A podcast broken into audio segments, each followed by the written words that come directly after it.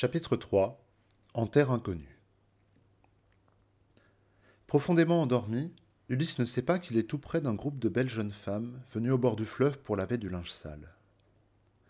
Elle s'en empare à pleine main, le plonge dans l'eau profonde et le foule aux pieds en rivalisant d'ardeur. Lavé, rincé, étendu sur les galets, il sèche au rayon du soleil pendant que les femmes se baignent à leur tour et s'enduisent le corps avec de l'huile fine. Puis elles prennent leur repas sur les berges du fleuve, et, une fois rassasiées, se mettent à jouer au ballon après avoir dénoué leur voile. C'est Nausicaa au bras blanc qui mène le jeu.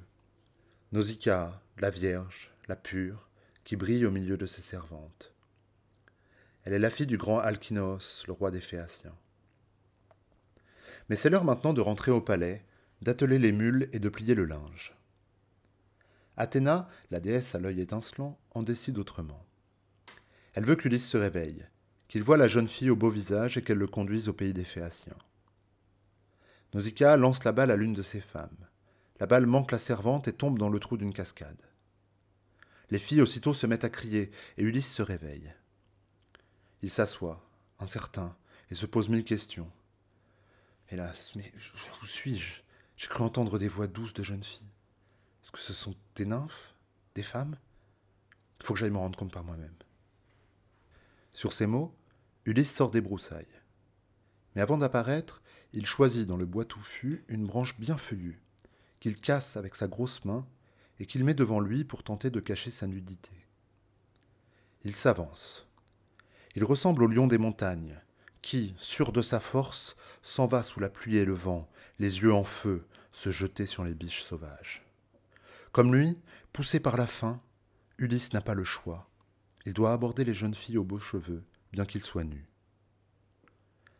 Il apparaît, défiguré par le sel de mer. Il a l'air effroyable. Les femmes, en le voyant, ont si peur qu'elles s'enfuient, se dispersent, s'éparpillent çà et là. Seule reste Nausicaa, la fille d'Alkinos.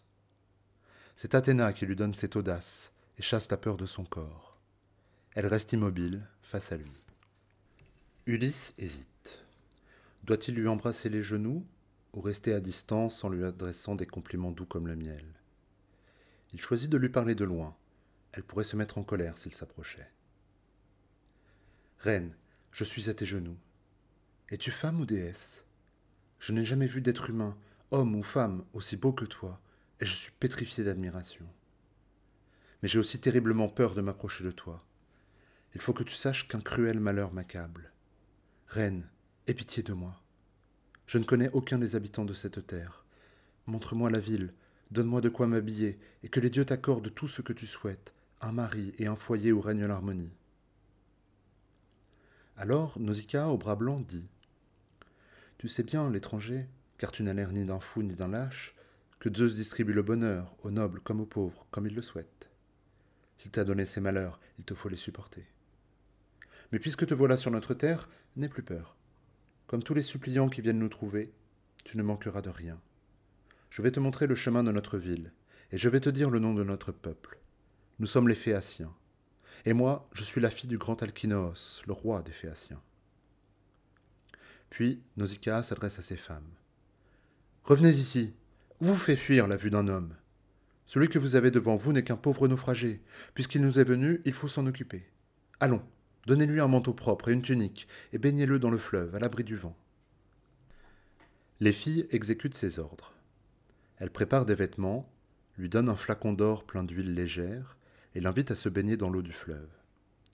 Alors, Ulysse le divin dit aux servantes Éloignez-vous, je ne veux pas me laver devant vous, car j'aurais honte de me voir nue parmi vous, jeune fille aux beaux cheveux. Tandis qu'elle s'éloigne, Ulysse purifie son corps dans le fleuve. Il ôte toute trace de sel qui couvrait ses larges épaules, son dos et sa tête.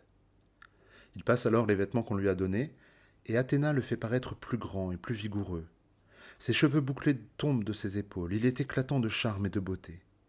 Nausicaa, qui le regarde, dit à ses suivantes Tout à l'heure, je l'avoue, cet homme me semblait vulgaire.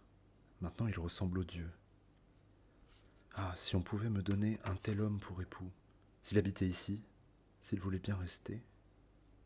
Allons, les filles, apportez à cet étranger à boire et à manger. Les suivantes obéissent. Elle pose la nourriture et la boisson devant Ulysse, qui mange et boit avec avidité, lui qui depuis tant de jours est resté sans nourriture. Alors, Nausicaa dit Lève-toi, étranger, allons en ville, que je te mène au palais de mon père. Voilà comment nous allons faire.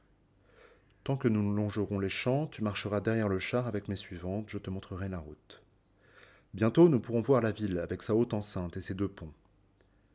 Mais on pourrait jaser en nous voyant ensemble. J'ai peur des mauvaises langues. Je les entends d'ici. Qui est cette inconnue Où l'a-t-elle trouvée Est-elle allée se chercher un mari ailleurs, elle qui n'a que mépris pour les Phéaciens qui lui font la cour? Voilà ce qu'il dirait et les reproches que j'aurais.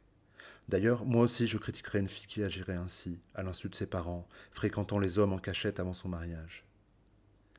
Écoute-moi, étranger, si tu veux que mon père t'aide à retourner chez toi au plus vite.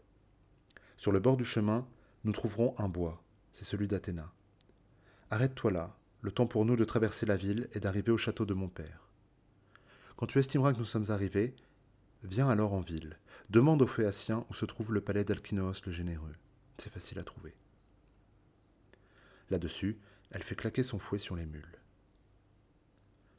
Au coucher du soleil, ils parviennent au fameux bois sacré d'Athéna.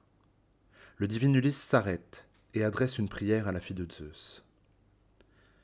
Écoute-moi, toi qui restais sourde au cri de ma détresse, quand Poséidon brisait mon bateau.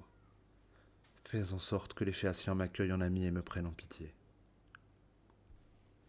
Athéna entend sa prière, mais elle n'apparaît pas devant Ulysse.